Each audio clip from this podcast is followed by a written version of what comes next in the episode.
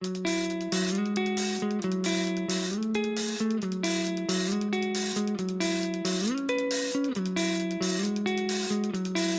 bien bonjour et bienvenue dans Écho de Bruxelles sur Radio, une émission dans laquelle nous accueillons euh, des acteurs de la, de vie bruxelloise. Aujourd'hui nous recevons une journaliste, Elisa euh, Braun. Bonjour et, merci d'être euh, sur le plateau d'Écho de Bruxelles. Bonjour, merci pour l'invitation. Alors vous êtes journaliste à Politico à Bruxelles, vous aviez travaillé auparavant à Politico dans, ces bureaux parisiens, vous couvrez les enjeux judiciaires à forte dimension politique européenne, vous avez aussi travaillé sur les, lobbies et la tech. Alors, un gros sujet euh, depuis un peu plus d'un an, c'est euh, le Qatargate euh, qui a, largement secoué les institutions européennes, notamment le, le Parlement européen. Le Qatargate, c'était, rappelons-le, un petit peu ce, scandale avec des, députés, mais pas seulement des eurodéputés qui ont été mis sous influence du, Qatar, qui ont été, qui ont été payés. On ne sait pas encore tout exactement sur ce scandale à, tiroir. Ça a été quoi votre point euh, votre point d'entrée? Vous êtes plusieurs à travailler sur le, sur le sujet depuis plus d'un an à, Politico. Ça a été quoi un petit peu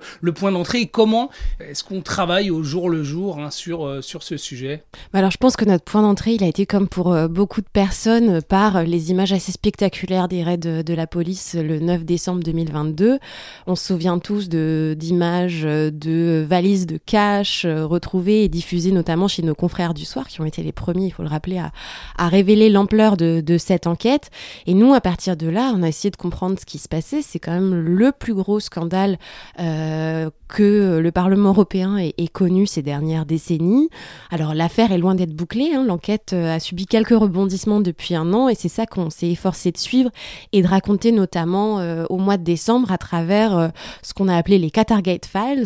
Donc toute une série d'articles sur le travail fait par la police depuis plus d'un an puisque nous avons eu accès aux documents d'enquête. Donc là-dessus, on peut s'en parler. Et alors, euh, rappelons-le, euh, il y a des, personnalités euh, qui étaient considérées comme éminentes, hein, qui sont au, cœur de ce scandale, notamment Eva Kaili, qui était vice-présidente du, Parlement européen à l'époque où les, faits ont, commencé à être révélés. Hein. Oui, tout à fait. Eva Kaili, qui donc depuis n'est plus vice-présidente du Parlement, mais est en revanche toujours eurodéputée et clame son innocence, notamment au Parlement où elle mène une campagne assez active pour trouver des soutiens.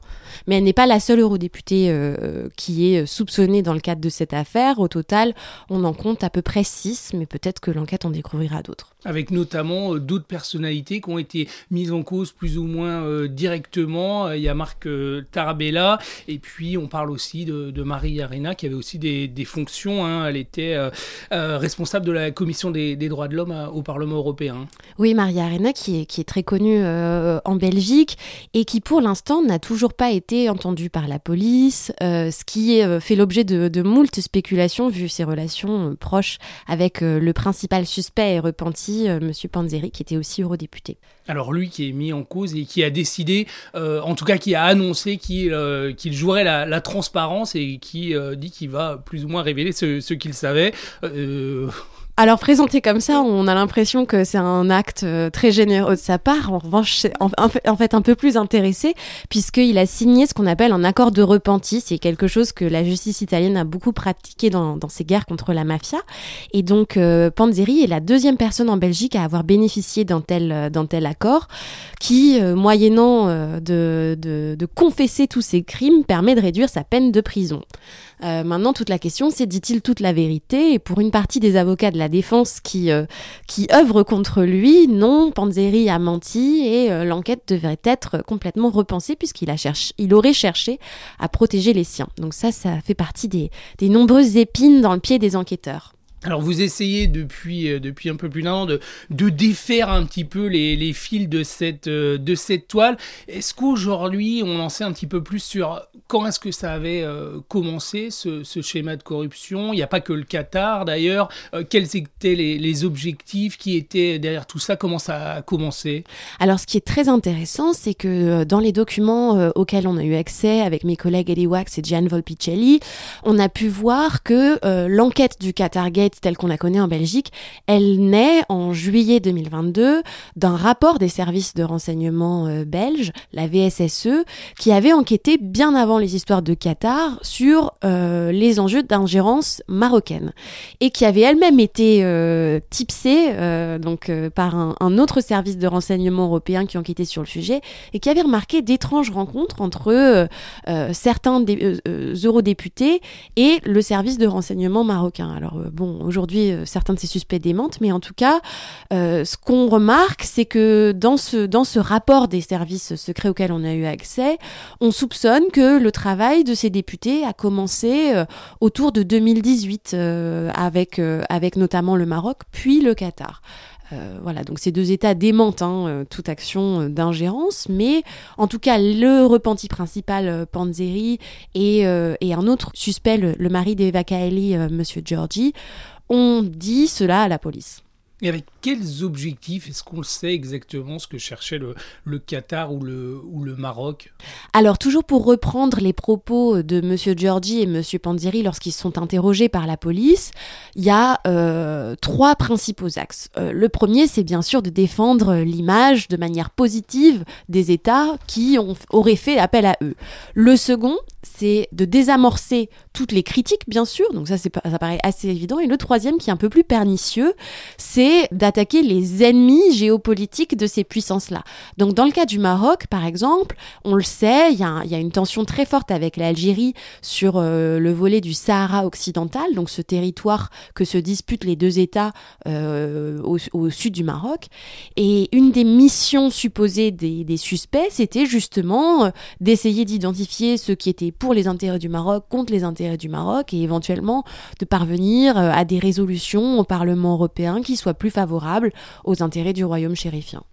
Alors il y a aussi évidemment euh, à l'époque hein, euh, ce, cette toile de fond, euh, le Qatar qui cherche à, à, renforcer son image internationale avec évidemment la création des, des, infrastructures en vue de la Coupe du Monde de, de football.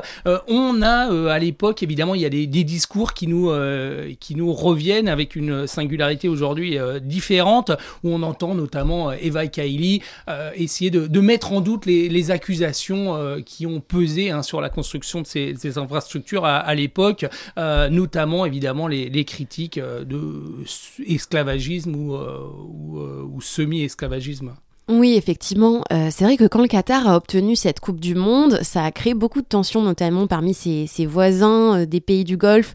Euh, on peut même parler de, jalousie, d'hostilité assez franche. Donc il y a aussi des attaques dirigées par le Qatar sur ce, sur ce volet-là qui ont été en partie alimentées par, par ses rivaux.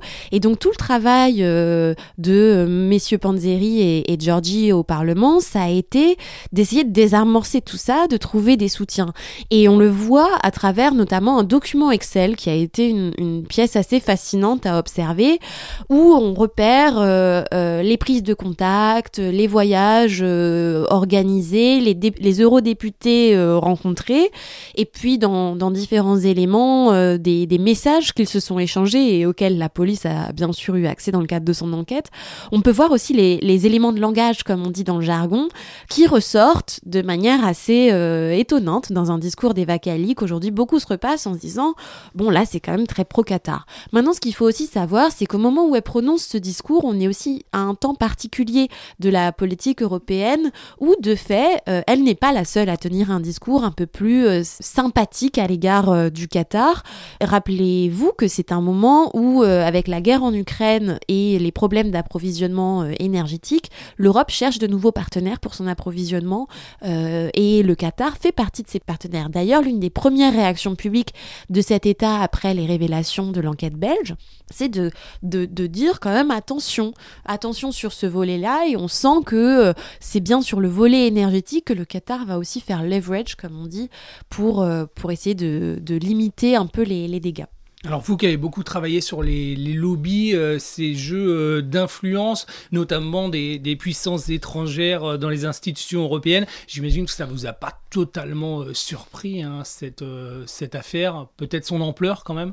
Euh, si, si, ça nous a quand même bien surpris parce que euh, on, parle quand même de montants qui sont pas totalement dérisoires. On parle d'activités qui, comme on se le disait tout à l'heure, ont duré pendant si longtemps qu'on en vient à se demander comment est-ce que personne n'a pas pu le remarquer plus tôt, pourquoi est-ce que ça intervient maintenant, qu'est-ce que ça dit aussi de cette institution au cœur euh, de l'Europe, parce que on parle de, de, personnes présumées coupables, on parle de, de présumés corrupteurs, de présumés corrompus, mais qui sont les victimes de ce scandale, sinon les citoyens européens qui ont besoin de pouvoir faire confiance en leurs institutions, en leurs décideurs, et euh, qui par ce scandale se rendent compte que peut-être ce Parlement européen en fait ne fonctionne pas comme il devrait fonctionner. Ça crée forcément un doute aujourd'hui. Je pense que c'est incrusté dans la rétine de nombreuses personnes que euh, eurodéputé, euh, on peut trouver des valises pleines de cash chez lui. C'est dommage pour tous les autres eurodéputés qui font leur travail correctement.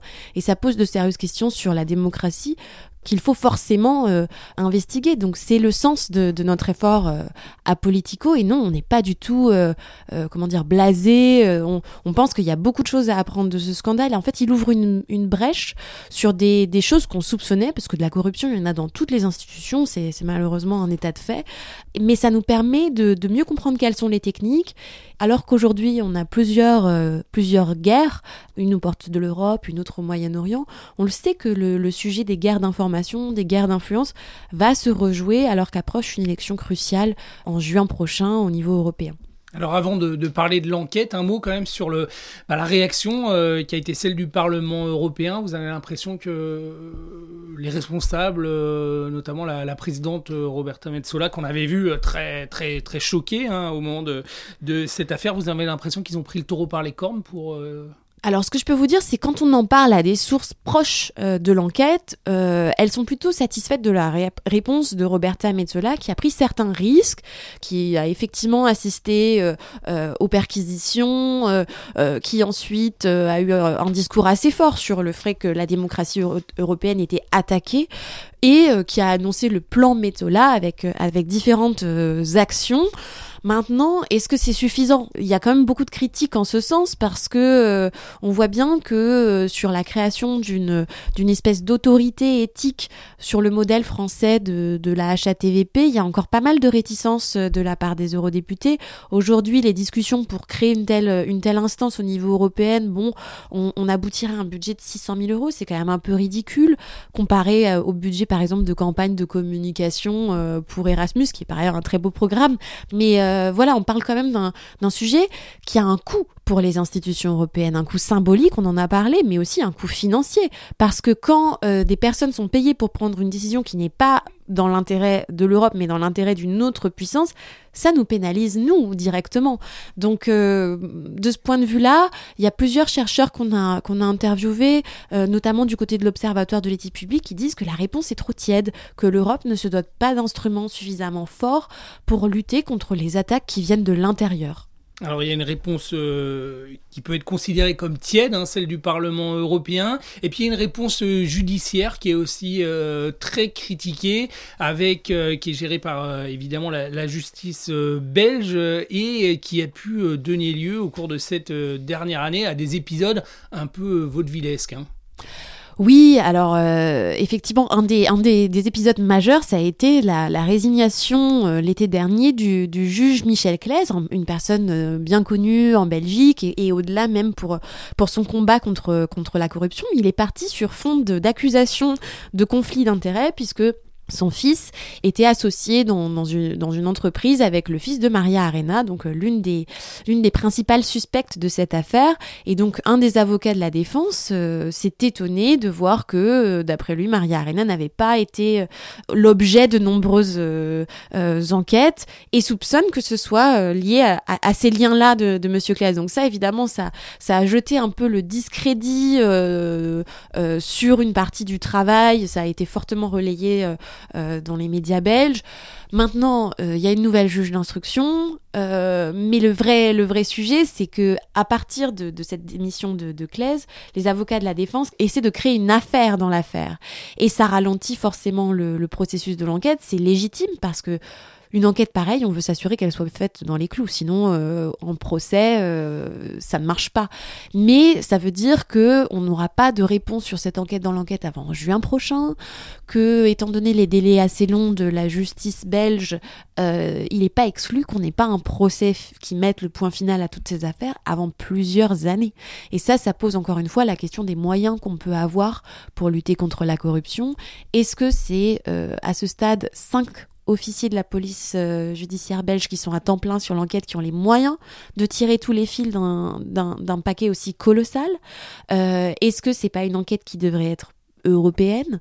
Tout ça, c'est des questions qui se posent aujourd'hui à la lumière de cette enquête elle est très fortement euh, parasitée. En tout cas, c'est ce que disent des, personnalités euh, très au, fait de la, de la question. Le procureur euh, fédéral belge, Frédéric Van Le, livrait, c'était en septembre 2023, la RTBF, je, le cite, hein, parce que c'est quand même des, des, paroles marquantes. Cela fait presque dix ans que je suis procureur fédéral et je n'ai jamais vu autant de pression sur un dossier. Il y a des fuites partout, des magistrats étrangers qui prennent contact avec nous et qui veulent parfois se mêler de l'enquête. Il y a un déchaînement sur le précédent juge d'instruction et sa famille. Pour moi, c'est dégueulasse.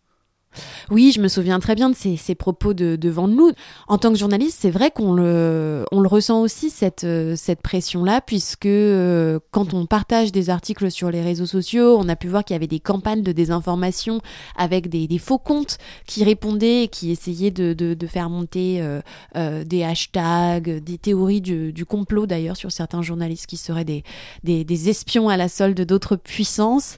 En tout cas, ce qui est certain, c'est que oui, il y a un intérêt en Europe. En France, il y a aussi une enquête qui s'appelle Qatargate. On voit qu'aux États-Unis, euh, il y a également de nouvelles suspicions euh, de, euh, de corruption de la part de, cet État. Donc il y a des enquêtes dans, le monde entier en fait.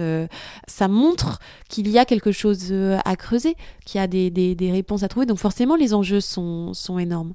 Ça peut quand même avoir une vertu toute cette affaire, essayer d'aller vers un, vers un mieux, une... Je... Alors, c'est forcément intéressant qu'il y ait une telle enquête, c'est forcément intéressant qu'il y ait euh, un intérêt public, et d'ailleurs merci euh, de, nous inviter pour en parler, on espère que, que, que, cet intérêt va pas, va pas baisser. Maintenant, il faut être lucide aussi sur les difficultés que rencontre cette enquête. On, on se pose la question, par exemple, de savoir si la Belgique a réellement les moyens d'aller après le Qatar ou le Maroc. Euh, quand on regarde les, les, les mandats d'arrêt qui ont été émis par les, les policiers, on comprend pas pourquoi pourquoi est-ce qu'à un moment ils ont été retirés. Et ça, pour l'instant, on n'a pas de réponse là-dessus parce que ça touche à des enjeux euh, politique tellement compliquée que est-ce que un État seul comme la Belgique, qui est un petit pays malgré tout, euh, peut avoir les moyens de faire pression ensuite face à, de gros acteurs quand il peut y avoir des conséquences directes sur sa sécurité intérieure ou son approvisionnement énergétique. Donc c'est pour ça que c'est une affaire passionnante parce que c'est vraiment un sujet européen. Comment l'Europe construit des remparts face aux tentatives d'ingérence étrangère? Et j'espère qu'on aura l'occasion d'en reparler. Avec plaisir. On devrait peut-être changer le nom d'ailleurs parce qu'on parle beaucoup du Maroc dans ce Qatargate. Hein. Oui, oui, c'est vrai. Bah, on avait fait une enquête sur le Maroc Gate, mais bon, euh, est-ce qu'au final c'est pas un Parlement Gate? Je ne sais pas. Bon, en tout cas, on continuera d'en parler avec vous. En tout cas, merci hein, d'être venu nous, nous livrer vos, vos analyses hein, sur cette affaire euh, à rebondissement. Elisa Brown, je rappelle que vous êtes euh, donc journaliste à, Politico ici à Bruxelles, où vous travaillez notamment sur cette, cette vaste enquête. Merci encore d'être d'être venu nous en parler. Merci beaucoup. Au revoir. Au revoir.